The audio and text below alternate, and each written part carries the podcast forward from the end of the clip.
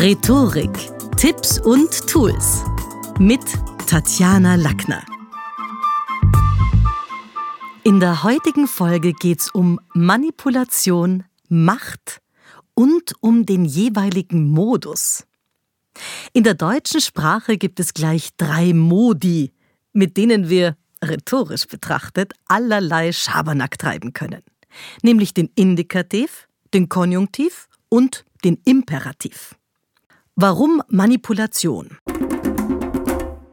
Weil Mitarbeiter, Chefs oder Kunden erreicht niemand telepathisch. Immer braucht's Worte, um andere in die Gänge zu bekommen. Und auch wir selber lassen uns von gelungenen oder logischen Ausführungen überzeugen. Jeder ist dabei schon irgendwann mal einer Manipulation zum Opfer gefallen. Die Werbung zückt verschiedene Verführungsstrategien und beeinflusst unser Handeln. Warum Macht? Wer von anderen Menschen gehört wird, der hat einfach mehr Wirkkraft und schafft sich damit die besseren Gestaltungsräume. Die Frage ist nur, kann er oder sie das so gewonnene Terrain dann auch tatkräftig bespielen? Denn schon viele wurden nach oben protegiert, doch manche verlieren den geliehenen Einfluss und verschwinden schnell wieder in der Versenkung. Macht hat schließlich viel zu tun mit Machen. Ebenso wie das heute immer noch gefragte Substantiv, das eigentlich, wenn ich nachdenke, es kommt aus dem 17. Jahrhundert, nämlich Erfolg, sehr viel zu tun hat mit Erfolgen, ehemals geschehen lassen. Wie kraftvoll die Mischung dieser Aussageformen, nehmen wir mal den Indikativ und Imperativ sein kann, das erkennt der literarisch gebildete Leser bereits im Prolog von Goethes Faust. Wie heißt es dort so schön? Der Worte sind genug gewechselt, lasst mich auch endlich Taten sehen. Und damit sind wir beim Indikativ. Der Indikativ ist mal grundsätzlich eine Aussageform, mit der wir die Wirklichkeit darstellen, und ich habe kürzlich im, in einem Magazin, das heißt Hohe Luft, einen lesenswerten Artikel gefunden, der sich genau mit diesem rhetorischen Kniff des normativen Indikativs befasst. Also wie kann ich das in ein Beispiel gießen? Bundespräsident, ehemals Bundespräsident äh, Alexander van der Bellen wurde anlässlich der Ibiza-Affäre und der Ibiza-Videos zitiert, als er 2019 das Sittenbild des damaligen Vizekanzler Strache und seiner ganzen Konsorten da mit den Warten kommentierte. So ist Österreich nicht. Aber leider genauso hat sich Österreich gezeigt. Und die Alpenrepublik war das nicht nur im Fall von Ibiza, sondern auch von Buwog oder BVT-Affäre, dem KH Nord, der Novomatic-Führungsbesetzung und vielen anderen Gelegenheiten. Aber dieses So ist Österreich nicht ist ein normativer Indikativ, der natürlich ganz häufig auch in in heiligen Schriften, in der Bibel, aber auch in anderen heiligen Schriften und anderen Weltreligionen oder auch als Gesetzestext daherkommt. Zum Beispiel die Würde des Menschen ist unantastbar. Oder also gerade in den, ich finde, in den Weltreligionen merkt man so schön, weil es da so viele normative Indikative gibt, so Behauptungen, die eine Ansicht erheben, ja und damit irgendwie den Inhalt zur Maxime erheben.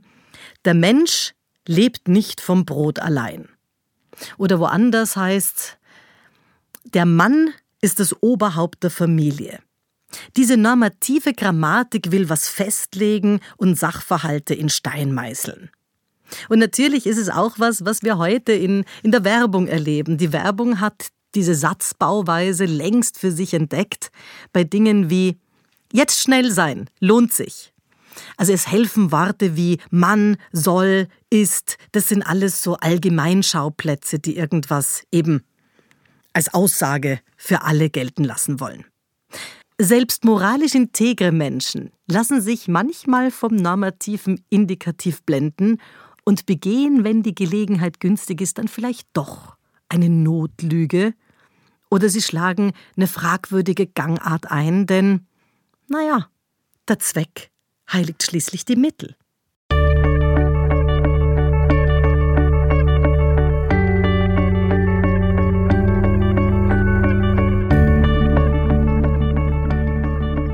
Und damit kommen wir zum nächsten Aussagemodus, zum Konjunktiv. Die Möglichkeitsform, die ist besonders dann rhetorisch wirksam, wenn man etwas in Aussicht stellen will, was jetzt noch gar nicht überprüfbar ist. Also zum Beispiel, wäre ich du, dann würde ich das Geld nehmen und einfach kündigen. Ob der Ratschlag von dem Freund, der behauptet, er würde die Abfertigung nehmen und stattdessen auf eine sichere Anstellung verzichten, wahr ist und ob er das dann in Wirklichkeit machen würde, wissen wir natürlich nicht. Häufig wird mit dem Konjunktiv moralisierend und äußerst tendenziös operiert. Ja, hättest du mich wenigstens angerufen, dann könnten wir uns heute den Streit ersparen. Ja, das sagt die Ehefrau zum Ehemann nach irgendeinem Kneipenabend. Aber die Wahrheit ist doch, dass die Ehefrau nach dem Weggehen von ihrem Ehemann und nach dem in der Kneipe sitzen, ja wahrscheinlich auf jeden Fall verschnupft gewesen wäre, egal ob er sich jetzt um Mitternacht telefonisch gemeldet hätte oder nicht. Viele Selbstvorwürfe oder Kritik an anderen bilden wir mit dem Konjunktiv. Wenn wir schneller gearbeitet hätten, dann wäre es sich bestimmt noch rechtzeitig ausgegangen. Manchmal haben wir damit recht. Aber ganz häufig tröstet uns die Vorstellung, überhaupt eine Wahl gehabt zu haben, die wir einfach oft, auch wenn es ums Ableben geht, gar nicht hatten. Zum Beispiel beim Satz, wäre er doch fünf Minuten früher gefahren, dann hätte ihn der LKW nicht erwischt. Und damit sind wir beim Imperativ. Der Imperativ, das ist die Befehlsform, die spielt in unserem Miteinander in der Kommunikation schon alleine deswegen eine große Rolle, weil sich eben niemand irgendwas anschaffen lassen möchte. In der Werbung und in Newslettern begegnet uns der Imperativ ah, ganz, ganz häufig. Also was fällt mir da ein? Such nicht viel, nimm Persil. Oder lesen Sie weiter, hier bei einem Newsletter zum Beispiel oder bei irgendeiner einer Anzeige. Imperative haben so ein bisschen den Charakter, sie klopfen uns auf die Schulter, bewegen manche zu Handlungen oder eben im besten Fall, das wollen sie ja letztlich auch zum Kauf. Und ja, das, wo, wo haben wir das? Auf TV-Shopping-Sendern, in Einkaufsradios. Auch die Bannerwerbung brüllt ganz schön herum. Greif zu, spare 30 Prozent. Gönn dir mal eine Pause. Bewirb dich jetzt. Oder auch so Dinge wie, tu heute mal was Gutes für dich. Das sind alles so pseudo-gut gemeinte Imperative, wo man auch dazu sagen muss, im Englischen klingt diese Form zu werben, ich finde immer ein bisschen weniger aufdringlich und auch ein Stückchen weicher als im Deutschen. Also wenn ich jetzt an, wer fällt mir da ein, Chevrolet zum Beispiel, der hat seine Kunden oder die Firma hat die Kunden aufgefordert mit Find New Roads. Oder Real Her, das ist so eine, eine, eine Kosmetiklinie, die Eyeshadow-Paletten verkauft hat mit dem Imperativ Feel Beautiful. Deutsche Konsumenten reagieren recht unterschiedlich auf diese gut gemeinten Befehle. Einige werden bockig und kaufen dann extra nichts. Und bei anderen führt dieser verbale Schubs schlussendlich dann doch zur Kasse. Fazit.